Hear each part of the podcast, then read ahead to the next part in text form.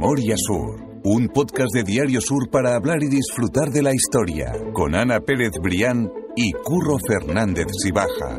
Espacio patrocinado por Cajamar, Banca Cooperativa. Hola Ana, ¿qué tal? Hola Curro, buenos días. Feliz Navidad. Igualmente. Y para todos los oyentes, por supuesto, también, que lo estén escuchando. Y dijimos ya que no paramos en Navidad.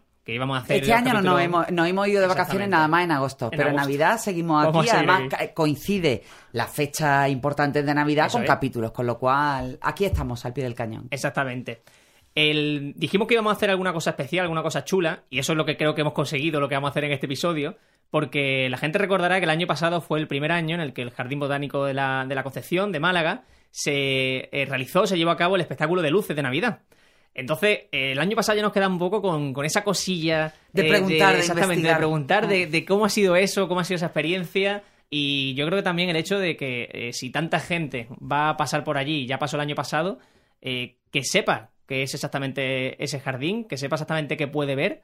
Y para eso eh, hemos aprovechado a- para traer a, a Blanca Lasso eh, de, de La Vega eh, para, para que nos cuente más sobre, sobre este tema que yo creo que, es si, interesante. si hay en Málaga alguien que, que- que controla, que, que ama y que ha estudiado el Jardín de la Concepción, tanto, desde el punto de vista botánico como desde el punto de vista histórico, es Blanca Lasso de la Vega. Mil gracias por estar con nosotros.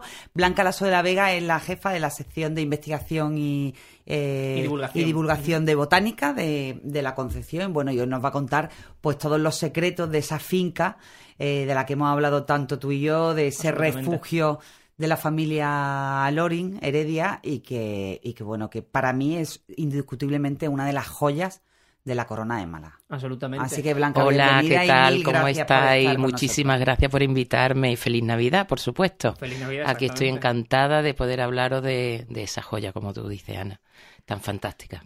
Antes de empezar, estábamos hablando de una cosa que parecía interesante, y es que yo tenía la sensación personal, porque no me podía basar en nada, de que los trabajadores de- de- del jardín, eh, quizá os tomasteis como algo muy invasivo, como algo agresivo para, para el propio jardín ese espectáculo de luz, el hecho de que pasara tanta gente por allí o, o lo- la decoración que allí se pusiera. Pero tú me estabas contando que al revés, que los números y, y los datos te dicen que, que ha sido un acierto y que, y que está siendo una maravilla y que también se espera que este año sea Y igual que, de- y que además bueno. las luces no han hecho daño al patrimonio Eso es, vegetal de la Concepción, efectivamente. que al final hay que mantener ese, ese equilibrio siempre es muy complicado, pero en este caso parece que vamos a ir de partida con el podcast de que eh, la, la finca de la Concepción y la iluminación navideña, aunque se critique muchas veces Ujú. los excesos, es absolutamente compatible, ¿verdad, Blanca? Sí, sí, totalmente es compatible. Además, lo hemos eh, constatado eh, mes a mes, porque nos propusimos, y así se lo dijimos a, Cultura de la Junta de Andalucía, que tras las luces del año pasado, que tuvo mucho, bueno, eh, eh, sus más y sus menos, porque era la primera vez, lógico,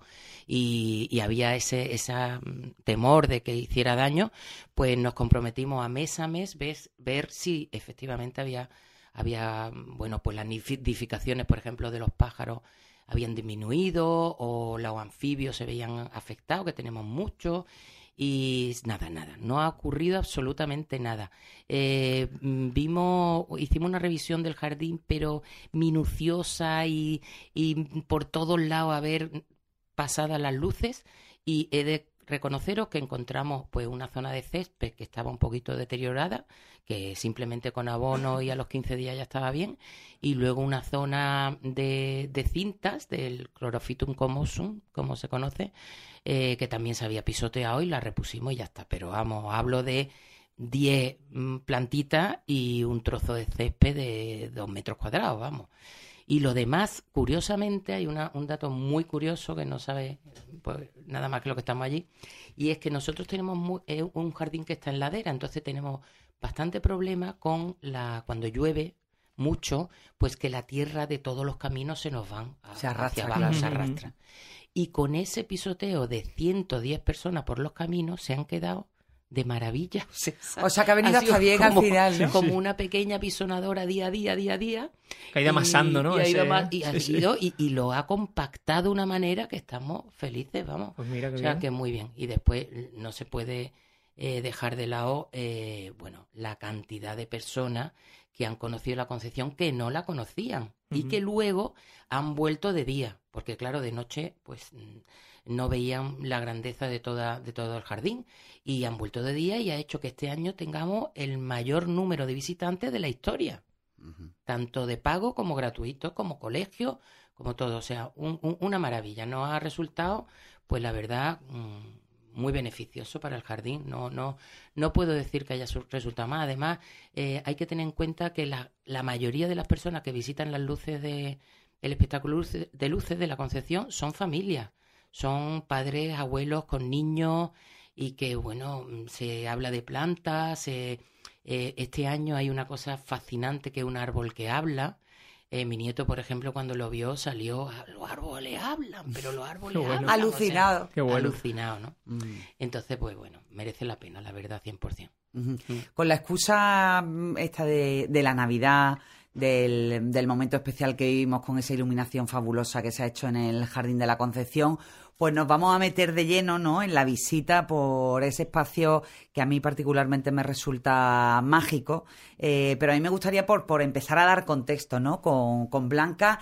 Eh, ¿De qué estamos hablando cuando hablamos de la finca de la Concepción, Blanca, y su peso específico en la historia de Málaga por todo lo que... hablábamos de arrastrar, ¿no? Por todo lo que arrastra desde el siglo XIX. Qué alegría, qué alegría que me haga esa pregunta porque de verdad yo eh, intento que se conciencie el ciudadano malagueño de la maravilla que tenemos.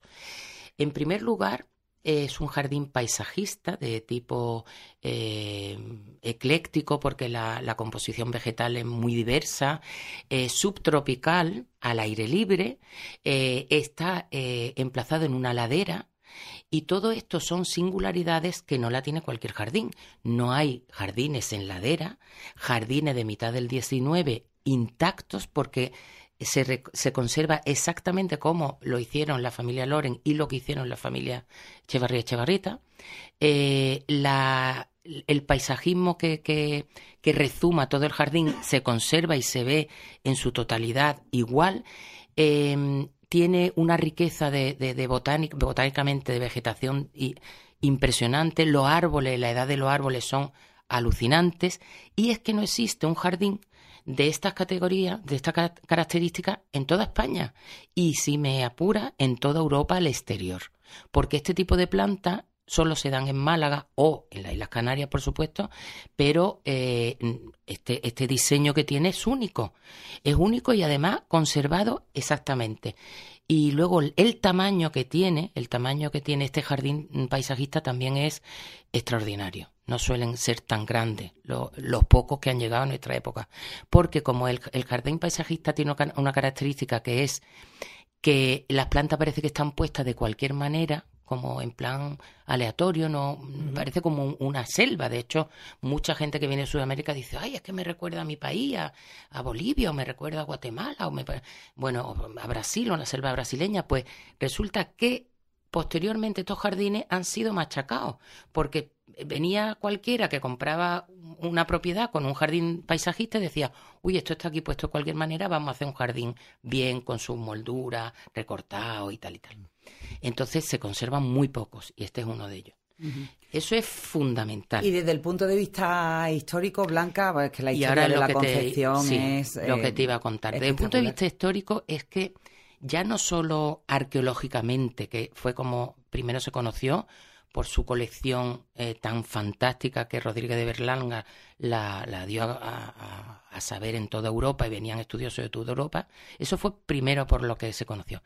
Posteriormente, por sus plantas. Venían naturalistas de todos sitios, tiene una colección de palmeras única en Europa, pero es que además políticamente eh, pues estaba muy relacionada porque su dueño era eh, diputado por Málaga en Madrid, eh, Jorge Loring, y también Rafael Echevarría y Horacio Echevarrieta, mucho más, fueron también políticos. Entonces, ha estado relacionado con la política, con la aristocracia, puesto que ellos llegaron a ser marqueses. Y no sé si lo sabe todo el mundo, pero fue porque hubo una epidemia de cólera muy grande en Málaga la mayoría de la burguesía se fue a sus, a fincas de, recreo, a protegerse y ellos se quedaron a pie del cañón y, y, mm, eh, sufragaron todas las medicinas que necesitaban los ciudadanos. Entonces, por eso le nombraron marquese de Casalori. Y bueno, entonces está relacionada con la aristocracia, que ya estuve yo aquí con vosotros un día hablando de Sisi Emperatriz, con la política, eh, con la botánica, con la ciencia. Muchísimos científicos venían aquí a la Concepción. Y con la jardinería, puesto que fue uno de los primeros jardines de esta categoría que hubo, pues, sobre todo en nuestra, en nuestra provincia. Y luego en España también fue muy notorio, de hecho en todas las guías aparece, en guías extranjeras, que se viniera a visitar la Concepción, que, o sea, tiene, tiene un, y ese peso que tiene desde el siglo XIX lo ha potenciado, si, se, si me permite decirlo, mil veces más porque quedan muy pocos sitios como este, mm. muy pocos.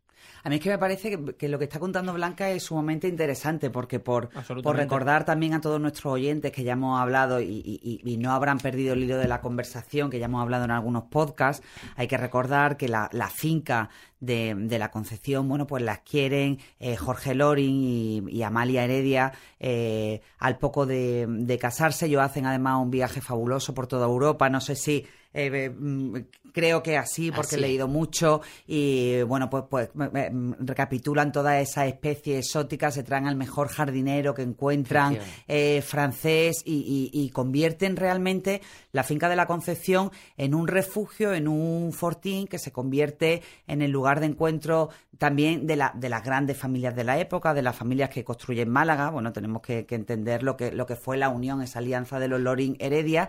Y, y, muy interesante lo que nos cuenta Blanca desde el punto de vista eh, museológico, si se me permite la expresión, incluso, e incluso eh, eh, académico casi, ¿no? Ellos ponen allí en marcha el Museo Loringiano con, con la, con la Flavia Que ellos encuentran, rescatan, y allí van construyendo, ¿no? Pues su pequeño, bueno, su pequeña gran colección de obras de arte, bueno, pues que yo creo que a mí me gusta imaginar aquella época y me gusta pensar que era la convivencia perfecta entre arte, naturaleza, eh, no sé, vida al aire libre, política, política porque se decía también que la Concepción era como un parlamento paralelo y no solo por Jorge, sino especialmente por Amalia, ¿no? Que ella era capaz de reunir ahí, pues, a Canoas del Castillo, a, todos los políticos de la época. Sí, eh, totalmente. Y luego, cuando ella fallece y, su marido Jorge también dos años antes, pues se queda eh, Silvela, que su yerno favorito. Su yerno favorito, efectivamente,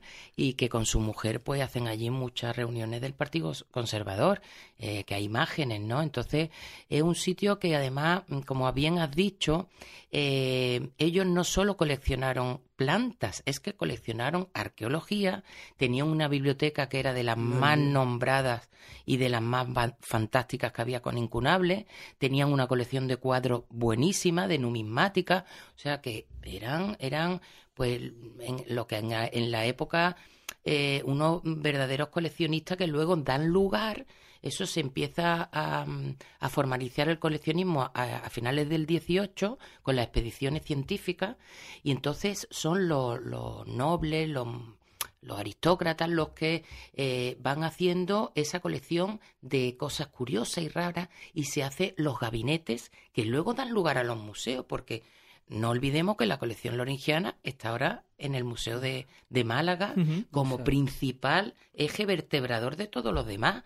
O sea que es que realmente, y esto, eh, eh, la Concepción, un jardín botánico con ciencia, con, con cultura, pero que fue una colección en, eh, particular de plantas. Es que uno lo que todo tiene un discurso y, un sentido. Y parece, dice, que, que, una colección particular de plantas da lugar a un jardín botánico. y da, Bueno, pues ya era jardín botánico entonces, porque Amalia además, perdón, se ocupaba de que etiquetaran las palmeras ¿eh? con, una, con su nombre científico. O sea que eran verdaderamente académicos. Claro, que no se limitaron a ir de viaje de novio a traerse el capricho de las plantas para poner bonitas.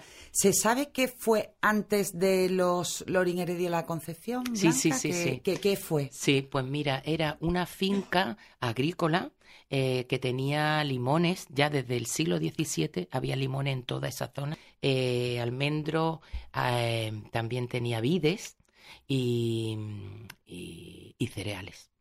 Entonces, cuando Jorge la compra, Jorge compra la finca de la Concepción no mm, porque su hija se llamara así, sino porque había una finca allí que se llamaba La Concepción y le va añadiendo otras, eh, otras fincas anexas, eh, como es la finca del Hoyo eh, em, y otras, otras muchas, ¿no?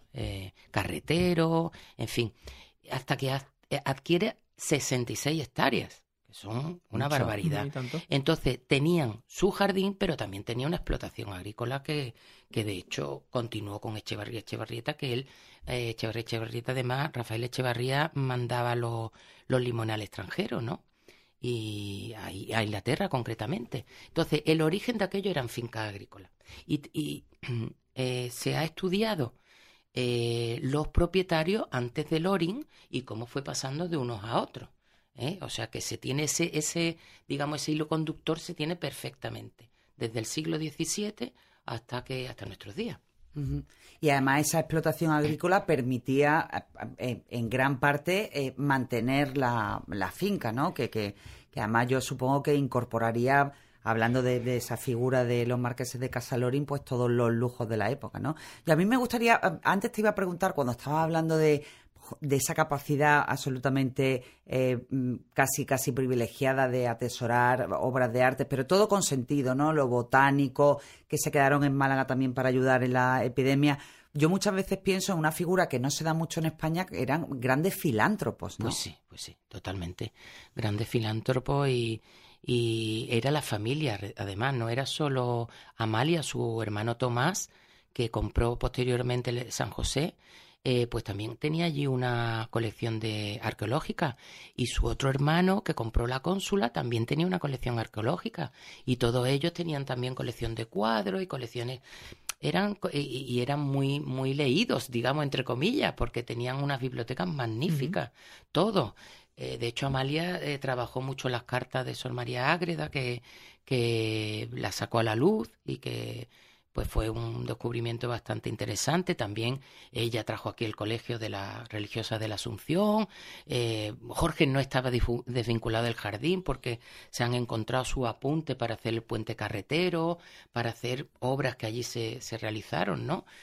Entonces, bueno, pues era, un matrimonio realmente eh, singular y fascinante fascinante en todo en todo su sentido ¿eh? y, además a mí me llama mucho a mí es que me tiene fascinada la figura mm. siempre que hablo ya todo el mundo que me escucha cada semana sabe que mis ojitos derechos son Trinidad Grum y Amalia que además era, eran cuñadas pero en el matrimonio de Jorge y Amalia eh, tanto monta tanto monta, tanto O sea, decir, Amalia no era la típica señora de buena familia, hija de Manuel Agustín Heredia y Isabel Livermore, que fue educada, o, o, o, a lo mejor sí, fue educada, pero que no ejerció de no era mujer, de, exactamente. Eh, y, y, no se dedicó a la casa y a la beneficencia como se dedicaban las demás, ¿no? O sea, que fue una mujer que, que yo he leído en, en, en, archivos y en documentos históricos que la gran política de Málaga de la época no fue ni Cánova, ni su yerno Silvera, ni Romero Robledo, nada, fue Amalia Heredia. Ella era porque ella era como, eh, al toque de Amalia Heredia todo el mundo se, se cuadraba. Es que además ella era, le fascinaba la política. De hecho,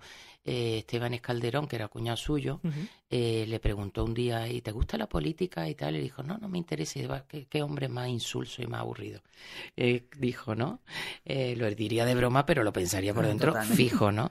Ella además, ella fue fundadora del, del la Sociedad Española de Historia Natural. O sea que era una de las patrocinadoras y fundadoras. Eh, que eso en una mujer sí que es raro. Fue de las primeras mujeres que entraron en la, en la sociedad que hoy día todavía, todavía eh, está en activo. O sea, era una persona fascinante. Y luego recibía, recibían tal cantidad de, de gente interesante. Ella se rodeaba de, de, de, de la cultura, de la política, de la de la realeza, de, de, bueno, y seguía haciendo obras de beneficencia también, ¿no? En su esa, ese libro tan bonito que escribió Eva Ramos de, de Amalia, pues, pues lo cuenta, ¿no? Que ella era una mujer incansable. también hay que pensar que los dos estudiaron fuera.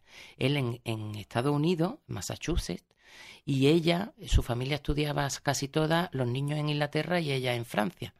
Lo que pasa que por un percance que tuvo tuvieron dos hermanas suyas, pues la madre ya no quiso que estudiaran en Francia y les ponía una institutriz, pero ellos hablaban idiomas perfectamente y se podían eh, comunican en inglés y en español y en Fíjate, francés. estamos o sea, hablando del siglo XIX. Del siglo XIX. Y precisamente por ese percance quizá Amalia eh, quiere para sus hijas que estudian aquí y pone en marcha en Barcenillas primero el Colegio de la Asunción. Efectivamente. Con su gran amiga, la Madre Sí. Superiora, que es su, su, su gran amiga y confidente hasta el final. Hasta el final. Es que al final muchas veces de esas desgracias, ¿verdad? Porque do- dos de las hermanas de, de Amalia, bueno, pues mueren de niñas en, en el extranjero. En aquella época tampoco era extraño, pero a- Amalia que crece con eso no quiere para sus hijas Efectivamente. eh, pues mismo- ¿qué ese ocurre? Entonces ella pone en marcha el Colegio de la Asunción, fíjate, el Colegio de la Asunción que posteriormente se traslada, pero el primitivo estaba en Barcenilla. Sí, Y qué historia de Málaga también, absolutamente. Sí, sí, claro, claro. sí, sí, Totalmente. totalmente. Totalmente. A mí me llama también la atención preguntarte, eh, por, sobre todo para la gente que nos esté escuchando, ¿qué queda a día de hoy eh, en, el- en la finca La Concepción de Amalia Heredia, de Jorge Loring? Me refiero tanto a, a ya sean restos, ya sean vestigios, o qué, qué queda de la figura de ellos a día de hoy. Bueno, queda todo, realmente queda todo, porque todo lo que hay allí, salvo la parte de, eh, digamos, de zona agrícola, de limonar, de, de olivar, de los almendros, que eso, bueno, pues se, se puede, estaba ya, vamos a pensar que ya estaba, de hecho, ¿no?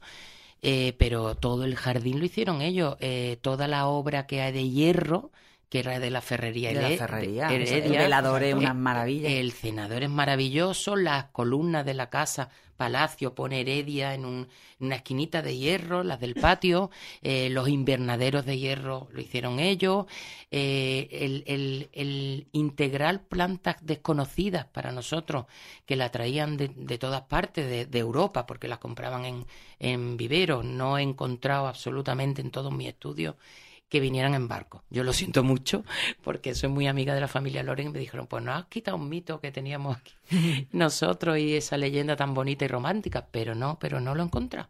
O sea, ellos tenían un, un jardinero francés, los Loren lo tenían inglés, horticultor se llamaban, pues era un nivel más alto, y ellos venían de sus países con unos eh, establecimientos de floricultura bestiales que tenían todas las plantas que se traían en barco eh, pero bien, bien traídas, ¿no? Eh, por orden de los gobiernos respectivos, incluso el español que la traía al Jardín Botánico de Madrid, pues ellos se servían de eso. Aquí en España también había mucho este establecimiento de floricultura muy bueno. Yo he encontrado catálogos del 19 con una cantidad de plantas que tú dices, pero bueno, qué barbaridad, lo que vendían ya en Granada mismo, ¿no? De palmeras raras, de cosas. Entonces, todas esas plantas que tenemos ahora, son productos del trabajo que, ellos realizaron. Toda esa estructura del jardín la hicieron ellos. Y además fue el germen de una jardinería que se fue extendiendo a lo largo de la Costa del Sol y que configura hoy día nuestro paisaje urbano, desde eh, el final de Málaga, desde eh, Maro, digamos, hasta Estepona. O sea, todos los jardines de Marbella, todo, todo, todo eso deriva de esta eh, dinámica que tuvo en el 19 Málaga, eh, que fue increíble que toda la burguesía, la alta burguesía, eh, empezó a tener villas en los extrarradios con jardines, pero esos jardines los querían con planta subtropical, rara, singular, que no fuera la, la- la típica eh, planta pues que po- podía haber en el campo, ¿no? Que fuera y hacían concursos ¿eh? entre ellos a ver quién tenía, quién tenía la rareza más exclusiva o la planta más grande o que había, por ejemplo, Loring ganó uno de los premios que lo ganaba su horticultor, pero bueno, se nombraba la Concepción Claro. por haber cultivado ananas en invernadero, y a- o sea, piña, y haber podido comer piña. Es que eso no era frecuente. Los aguacates no eran frecuentes y ellos llevaban aguacate a Madrid, aquello era una fiesta. Llevaban aguacate y piña a Madrid a, a su, a su entorno porque ellos vivían allí cuando él, era, él estaba de político y aquello era, era una fiesta lo que se hacía. Entonces, todo eso es que es más, yo me iría más, es que toda, toda la, la, la, la agricultura que hoy tenemos eh, de tipo subtropical en Málaga se debe Tiene su a- a- origen. tiene su origen ahí. O sea, es que yo lo protegería. O sea, yo para protegería el paisaje urbano malagueño subtropical porque es único y porque deriva de la historia que tenemos eh, de nuestros antepasados. O sea, de, de todas estas personas y de alguien muy importante que no, menos mal que, que- que se me ha acordado, que es eh, el ministro eh, eh, José, eh, a verás tú que ahora no me voy a acordar, eh, Galvez. José de Galvez, que fue ministro, que fue ministro de Indias. de Indias, pues fue el primero que empezó a traer a Málaga una finca que tenía por Valleniza, eh, a traer plantas exóticas que él eh, ordenaba que las trajeran en los barcos pagados por el gobierno y tenían varios sitios donde llevarlo. Entonces se dice las que tenían, las que vienen de climas más, más cálidos, que se lleven a mi finca de Almayate porque allí mm, la vamos a, cultivar bien. Y de allí empezaron a traerla a Málaga porque tenía el, mismo eh, cuidador que había en el Jardín Botánico de la Victoria, Ortega, José Ortega. Y ese hombre, los cedros que tenía Carlos III en Aranjuez venían de la finca de José de Galve, unos cedros americanos, que de allí se llevaron unos pies a, a Aranjuez para que Carlos III lo tuviera allí. O sea que vamos a ver, que es que desde Málaga se potenció una, una expansión de una flora subtropical que nos da hoy día una característica especial que todo extranjero que viene flipa. Claro que no la vendemos suficientemente bien. Ese es mi punto de vista. Hay, tanta, hay, hay, tanta historia por, por, contar desde el punto de vista botánico, también el Parque de Málaga. Y, y, después por, por, por cerrar esos círculos que a mí siempre me gusta para conectar unas historias con otras, José de Galvez, pariente de Bernardo de Galvez, del que hablamos también en, el, en, en, un podcast anterior, José de Galvez fue el, el ministro que con Félix Olesio puso en marcha todo el sistema de la, la, las barajas y toda la industria de naipes, eh, Macharavillaya y, y, fundador de Arroyo de la Miel. Bueno, Félix Olesio en concreto, pero con, con José de Galvez, que fue el ministro de Indias, que a través de Carlos III, bueno, pues consiguió poner en marcha esa industria que también tuvo muchísima importancia. Es que Málaga lo, lo, tiene todo en, en un... En un eh, en, en un momento determinado de, de, la historia es que lo tiene absolutamente todo. Y yo esa historia que tú estás contando de la botánica, que la conocía muy superficialmente, me está pareciendo absolutamente alucinante. Claro, eso es interesante pensar que, que, eso, que a la, a la, sociedad, la parte más alta de la sociedad de la Málaga de aquella época, eh, ese nivel de estatus era quizás por tener el mayor número de plantas exóticas o, o, las plantas más, más raras que pudiese haber, ¿no? Y lo que tú estás diciendo, que al fin y al cabo son eh, el caso de lo que tú decías de que se llevan aguacates a Madrid es un caso de, decir, oye, que, yo puedo permitirme comer esto o que puedo permitirme cosechar esto porque es algo exclusivo, único y que no todo el mundo puede hacer. Y eso tú dices que se da en Málaga a lo largo de toda la provincia, no solamente en Málaga capital. Empezó en Málaga capital, pero como ellos empezaron a tener fincas eh, por fuera de Málaga porque eh, pensaban que el, aire era mucho más sano y eso es lo que buscaban, un lugar también para recibir, ¿no? Ellos en verano recibían pues a mucha gente importante y lo recibían en sus fincas, con su, de hecho Isabel II fue a la finca que tenían eh, Delius ahí en Teatino, entonces desde, desde, desde el mm, Paseo Redín para allá ya era el extrarradio. Y desde que te, eh, Ciudad Jardín ahora para arriba también era el extrarradio. Y hacia mm, Churriana, todo eso, pues todo eso fueron fincas que luego empezaron cada vez a, ser más, más lejos, que se iban todas aquellas personas que tenían la posibilidad de tener una, una, casa de recreo y a tener un jardín, porque eso era estatal total. Claro, es que hay que tener en cuenta que Málaga, mm, Málaga era zona industrial, o sea, en Málaga toda la línea de playa era industria, entonces las personas que se lo podían permitir, los burgueses, las fincas de recreo eran realmente la manera que tenían de escapar de, de, de, estar durante la época de verano, de veranear en esas fincas de recreo, bueno, pues que le garantizaban el aire puro y que lo alejaban de sus propias fábricas al final, ¿no? Porque todo el litoral de Málaga, o sea, la playa eh, no existía como tal. La playa nada, Era, una línea de chimenea una tras otra. A mí me gustaría preguntarte del, del Jardín de la Concepción, que una de sus partes más emblemáticas esa zona final del mirador, ¿no? Que se ve desde la autovía. Pero esa parte del mirador no es original de los Heredia, ¿no, Blanca? Esa parte de, de los Echevarría, Echevarrieta. Es que los Echevarría, Echevarrieta ampliaron también. Ampliaron el jardín. Hicieron toda la zona nueva de la ninfa, la parte de, de arriba de, del arroyo de la ninfa, toda la avenida de Palmera, hicieron el mirador que hoy día es nuestro logo, eh, porque es lo que más se ve y, también mm, ampliaron la colección arqueológica, lo que no habían vendido ni habían donado los Loring, la ampliaron y conservaron las plantas en buen estado y las enriquecieron y las potenciaron.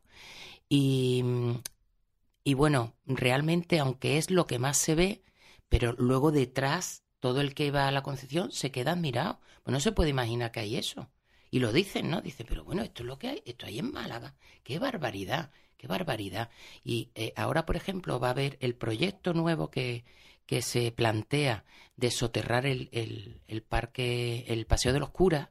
A mí me parece maravilloso porque daros cuenta que una colección como el Parque de Málaga, que es fabulosa, está rodeada por carreteras.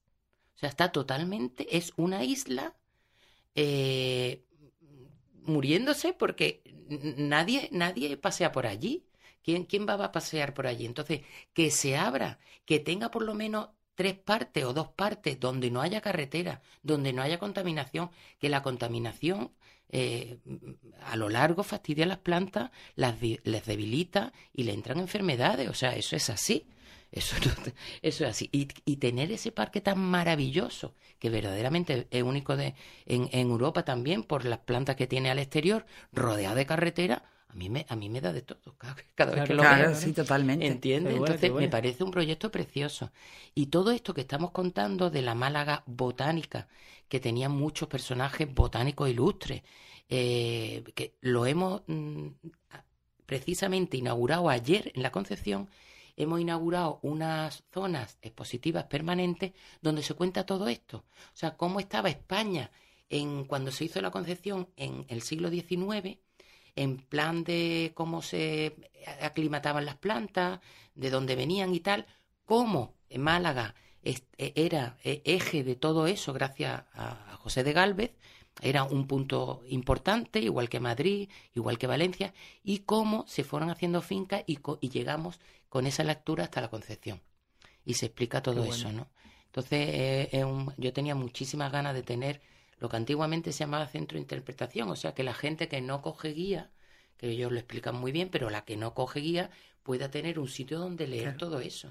Entonces, Esa historia circular. al final es, una historia circular. Exactamente. Entonces, se, eh, eh, se inicia con un gabinete de un naturalista, que lo hemos recreado el 19, y de ese gabinete te explica pues cómo esos naturalistas traían todas las plantas en expediciones, incluso algunos perdieron la vida, se iban a cartografiar, a buscar nuevas culturas, es que era impresionante lo que hacían. Y, y a, ver especies nuevas que te podían traer primero útiles y después ya todo tipo de especies, primero las especies de plantas útiles para el hombre y luego cualquiera, a ver qué sacamos de aquí, ¿no? Y, y, luego de eso vamos a unas muestras que ponemos de semillas y de, y de troncos como esto es un tipo de, de, de, mm, eh, material que se traían los naturalistas y luego ya conocemos esta historia de Málaga tan interesante y tampoco y tampoco divulgada. Sí, totalmente. Es que la gente piensa que la Concepción es un jardín bonito.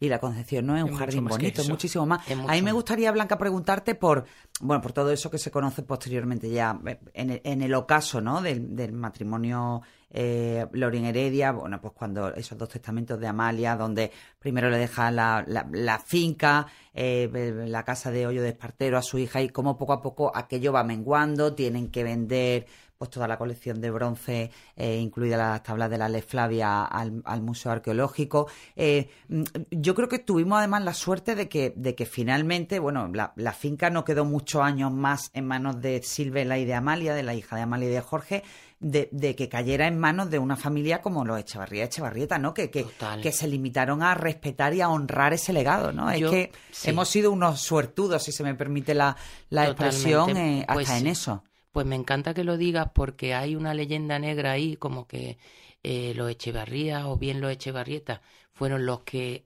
mm, eh, hicieron que el, que el jardín decayera y se abandonara, y no es así. Sea, primero lo tuvo Rafael Echevarría, que además tenemos un manuscrito de él de los últimos años de su vida, donde era minucioso, apuntaba, he traído estas plantas que he encontrado, unas palmeras real cubanas a la finca de la Concepción, he comprado unas alfombras nuevas. O sea, estaba el hombre súper feliz con su hacienda la Concepción y la miraba, eh, pero él fallece y entonces se queda Amalia eh, como a María Echevarrieta. Eh, pero a Amalia Echevarrieta lo sucede poco tiempo y entonces, eh, al no tener hijos, lo hereda Horacio. Horacio, un personaje que ya conocéis, tiene una película y todo, un documental impresionante, un hombre que también utilizó la Concepción para recibir a montones de, gente ilustre, a Iturrino, por ejemplo, que dibujó tanto, pintó tanto la Concepción, está en el Reina Sofía, a muchísimas, a escultores de renombre, ¿no? De ahí nuestra ninfa, que es de, de Valentín Dueña y Zabala. Eh, el caso es que eh, después, cuando muere Horacio en el 1963, es cuando se inicia el declive. Porque, sí que se eh, habla del declive de los 60. Claro, porque ¿por qué Torremolino está en, empieza su apogeo en los 70 y los herederos, que son gente joven y tal, venían pero para irse a Torremolino a dar una vuelta o para tal, pero no para cuidar el jardín. Eran además muchos herederos y ya sabemos que uno por Como otro, que se diluye la responsabilidad de la conservación, claro que sí, efectivamente. Pero lo que nadie sabe fue que eso también favoreció. ¿Por qué? Pues porque el jardín se llenó de maleza, se cubrió de vegetación, se cubrieron, yo eso lo he visto, todos los caminos, todas las fuentes, todas las plantas, y lo que sirvió fue para preservarlo. Para protegerlo. y para protegerlo. Qué bueno. Y entonces cuando llegamos nosotros allí, pues resulta que empezamos a limpiar, a limpiar, y hemos ido recuperando, ay, pues una fuente, otra cosa, no sé qué, y hemos ido viendo que, el ayuntamiento lo compra en 1990, en el ¿no? 90, Por 600 millones de las antiguas sí, pesetas. Sí, mm. sí. Que tampoco se ha destruido nada, justo lo que tú dices, ¿no? Que era todo como limpiar lo que era limpiar, lo que era se limpiar, pero limpiar, limpiar, limpiar y pero bueno, había mucho deterioro, por ejemplo, en las edificaciones. Uh -huh. Eso estaban hechas polvo. Eso sí que es verdad porque una casa vacía, claro. ya sabéis, tan antigua además, pues eso se ha tenido que restaurar entero todas claro. las edificaciones, todas y son muchas, ¿eh? Son muchas. Bueno. ¿Y tú estás vinculada desde el principio de tu carrera a la Concepción, Blanca? No, desde el principio de mi carrera no. Yo primero empecé eh, eh, investigando, investigando los vinos de Málaga, fíjate. fíjate Hice una tesis, una tesina sobre los vinos de Málaga, la influencia del suelo y del clima en la, la calidad del vino. Con, con, Germán Barceló, que era un profesor mío de edafología maravilloso. Y, y después de eso me contrataron en lo que era el IARA, que era el antiguo Icona. Y entonces estuve de bióloga eh, haciendo censos de animales, aunque mi especialidad era botánica, pero empecé haciendo censos de zorro, de cabramonté, de conejo, y, y después ya mm, también estudiando la flora, de, pero sobre todo en los parques naturales, en Serranía de Ronda, en, en Alama de Granada, que ahora es y la Tejeda y Almijara, en todo, toda la Sierra de Málaga. Bueno. Y resulta que mi director entonces era Rafael González Andreu, que fue el primer director de la Concepción.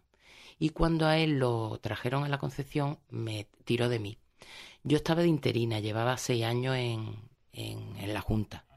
Y me dio una pena, no sabéis la pena que me dio, porque de ir andando por la sierra, eh, eh, para mí era infinito. Todo Claro. lo- un- yo me he andado todas las Feliz, sierras de Málaga, total. feliz, y me encantaba, y me llevaba con los guardas de maravilla, y con mis compañeros, y me gustaba muchísimo el campo. Y verme en un jardín tan pequeñito para mí, para tan pequeñito, pues me costó mucho adaptarme. Claro. La verdad, me costó. Pero la- ha sido un proyecto que he cogido desde el inicio, por lo tanto, lo he- eh, se sufre mucho porque quieres que las cosas vayan más rápido de lo que realmente puede ir en una administración. Pero luego miro hacia atrás y digo, Y todo lo que ha hecho". hemos hecho, Dios Ya mío, ves, de mi vida, de mi ves. corazón, no, no os imagináis. Yo muchas veces cuando, cua- nosotros todos los años hacemos una memoria a final de año y entre nosotros, el, el equipo de biólogos, decimos, jo, este año no nos ha cundido nada, no sé qué, lo típico, ¿no? Sí, sí, sí. Y digo, mira, ¿no? pero queréis mira la memoria Claro. y así año tras año, año tras año se va Te haciendo. vas convenciendo también de, de- Hombre, de que el trabajo Es se que- hace y es que hoy se hace, Oye, una cosa que a mí siempre me gusta preguntar pues, a, a- a los que a los que tenéis un sitio con el que os, reconocéis que parte de vuestra carrera ha, ha transcurrido allí, tú, cuando, cuando tú te pierdes en el jardín, ¿dónde te vas? O sea, ¿cuál es tu, tu, tu lugar que dices, uff, cuando eh, necesito perderme o Sí. necesito un chute de, de, Sí. de inspiración, de energía, de, Bueno. de tranquilidad, ¿dónde, dónde es- se te puede encontrar? O en este él? trocito de jardín es mío. Ah, Eso es como Bueno, que se queda conmigo. no, ninguno es mío, eh, ninguno lo siento como mío, lo siento todo como, como maravilloso. La verdad es que un sitito, eh, no te puedo decir un sitito exclusivo, porque eh, un día voy para un lado, otro día voy para otro, no sé, es que todo tiene su punto, tiene su... mm, si quiero pensar, si a lo mejor lo que quiero es pensar algo, algo de trabajo y tal, me voy a zonas que sé que no hay mucho público. ¿no? Eh, que son menos andadas, como la ruta forestal, la ru- ruta Los Miradores. Pero de da- me da igual, es que es todo tan bonito. Este, llevo 30 años allí, entonces mis niñas, mis niñas han crecido allí, o sea, mi nieta ha crecido allí. Qué bueno. Y, y le llaman el jardín de la abuela, ¿te puedes imaginar? Hombre, El fantástico. jardín de la abuela menos. le llaman mis nietos. Pero bueno, y mi hija eh, no dicen el jardín de, de mamá, pero bueno, ellas han, cre- han, cre- han- se han criado allí, ¿no? Qué bueno. Y, y la verdad son 30 años, son muchos años. Entonces, pues, ya Yo está. Quiero cerrar esto, Blanca, eh, retomando el inicio, que era hablando sobre ese espectáculo de luces que se hace en Navidad.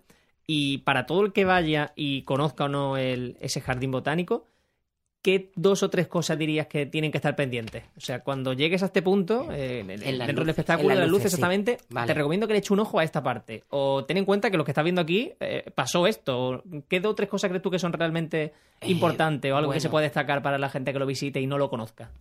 El espectáculo de luces es que es, es, es mágico, es mágico desde el principio hasta el final. Tiene algunas zonas ya mucho más mágicas, como eh, en la zona donde está la Casa Palacio, tú miras hacia el jardín y han puesto una especie de luces que parece que son luciérnagas, y es que son luciérnagas. Los que Chulo. no hayan visto nunca una luciérnaga o unas luciérnagas en, en- en la naturaleza, eso es una cosa maravillosa y allí se puede ver. Y después el cenador han puesto como si fueran unas estalactitas que caen, que también a mí me llama mucho la atención, pero de verdad si van con niños, lo que van a flipar es con el árbol que habla. Sí, ¿no? Vamos, eso es, es que parece de verdad. Eso es bueno. sí o sí. Es que parece bueno. de verdad. Qué bueno. Sí. Pues curro, tenemos que darnos una vueltecita Sí, por... sí, sí. Eh, yo de verdad lo, lo, lo voy a Yo hacer que ya seguro. empiezo vacaciones, Sí, sí, que, yo que igual, a partir igual, de, ahora de, cogemos. mm, de esta semana ya que, que en Navidad me voy a coger unos días, por allí por allí me pasaré. Pues vamos a Claro, hacerlo. con, con calzado cómodo, ¿eh? Que se anda. No, no, eso Que parece que no, pero se anda, ¿eh? Sin problema, Pues sin está, problema. para escalar. Totalmente. Yo lo que no imagino a las damas del 19 por allí con la enagua y los tacones. Ve- Venga, vamos a ver a Amalia y a Jorge. Pues- venga, pues- vamos pues a fotos levantar- hay, fotos hay, además con su- Hay una foto con- muy buena de, en, el- en la puerta del, del Loringiano que está Sí, la familia sí, Cruz, sí, las sí. Loris, los Larios. es- Efectivamente, Es, divina. con su- Y no parece que ellas vayan en zapatillas. ¿eh? No, No, no, no, y con sombrillita. ¿eh? Y su con sombrillita y los sombreros tocados. Y yo fin. me la he mirado y remirado para hacer la tesis y comparar la, la foto antigua con la actualidad, que por eso sé que, que son iguales, es que está igual, y miraba hasta las ropajes para ver si estaban hechas el mismo día. Ah, y es divertidísimo porque se ponían de elegantes. Claro. Vamos. Bueno. Pero elegantes, pero con ropa de campo. Sí, efectivamente. que la ropa de campo era diferente a la que utilizabas Sí, para claro, pasear sí, por la sí. Alameda, no era la misma que después te llevabas para la finca de la Concepción, que no tenía por qué ser menos elegante, pero era la ropa de campo. Oye, ¿sabéis Bueno. que tenemos una reproducción de Barbies maravillosa de esas fotos? Tenemos ¿Ah, sí? las ¿Pero allí fotos también? allí. Bueno, pues tenemos está, las fotos estamos antiguas, aprendiendo hoy. algunas fotos antiguas, reproducidas en Barbies y, y- y con su escenario exactamente igual por la, que la foto, hecha por un artista que ya falleció, malagueño, que era maravilloso, Antonio Martín. Pues cuando queráis. Pues oye, Pues eh, Vamos a hacer, además a lo mejor alguna vez nos, nos mudamos, que a nosotros nos gusta mucho movernos, nos vamos a hacer el podcast, a- si nos das permiso, Oye, a la que lo Concepción. grabemos allí, sí, sí. Yo, es encantado. vuestra la Y lo Concepción hacemos es vuestra. en, en directo. Qué bueno, pues me encantaría, me encantaría de verdad. De verdad Sí, sería sí, una muy buena idea. merece la pena, dejamos. ¿eh? Mm. Pues Blanca, mil gracias de verdad, que ha sido muy interesante. Que, Ha sido un verdad, placer el ratito de charla pena. contigo. La verdad es que Pues espero que te hayas sentido cómoda, que te haya gustado. comodísima entre Te los- volveremos a secuestrar un día. Muchísimas gracias, muchísimas gracias. Un placer. Ana, eh, nosotros nos despedimos. Seguimos la semana que viene, aunque sigue siendo Eso sí, sí, Navidad, sí. esa semana de, de Nochevieja, final de año, pero también prepararemos algo chulo. Y, Cuídate mucho esta semana, ¿eh? Y pásalo muy bien. Y nada, muy, muy, muy feliz Navidad. Una feliz A Navidad. todos. Mil gracias. A ti siempre, Curro. Memoria Sur es un podcast de Diario Sur. Escucha un nuevo episodio cada semana en iVoox, Spotify, Apple Podcast y consulta las referencias de este episodio en diariosur.es.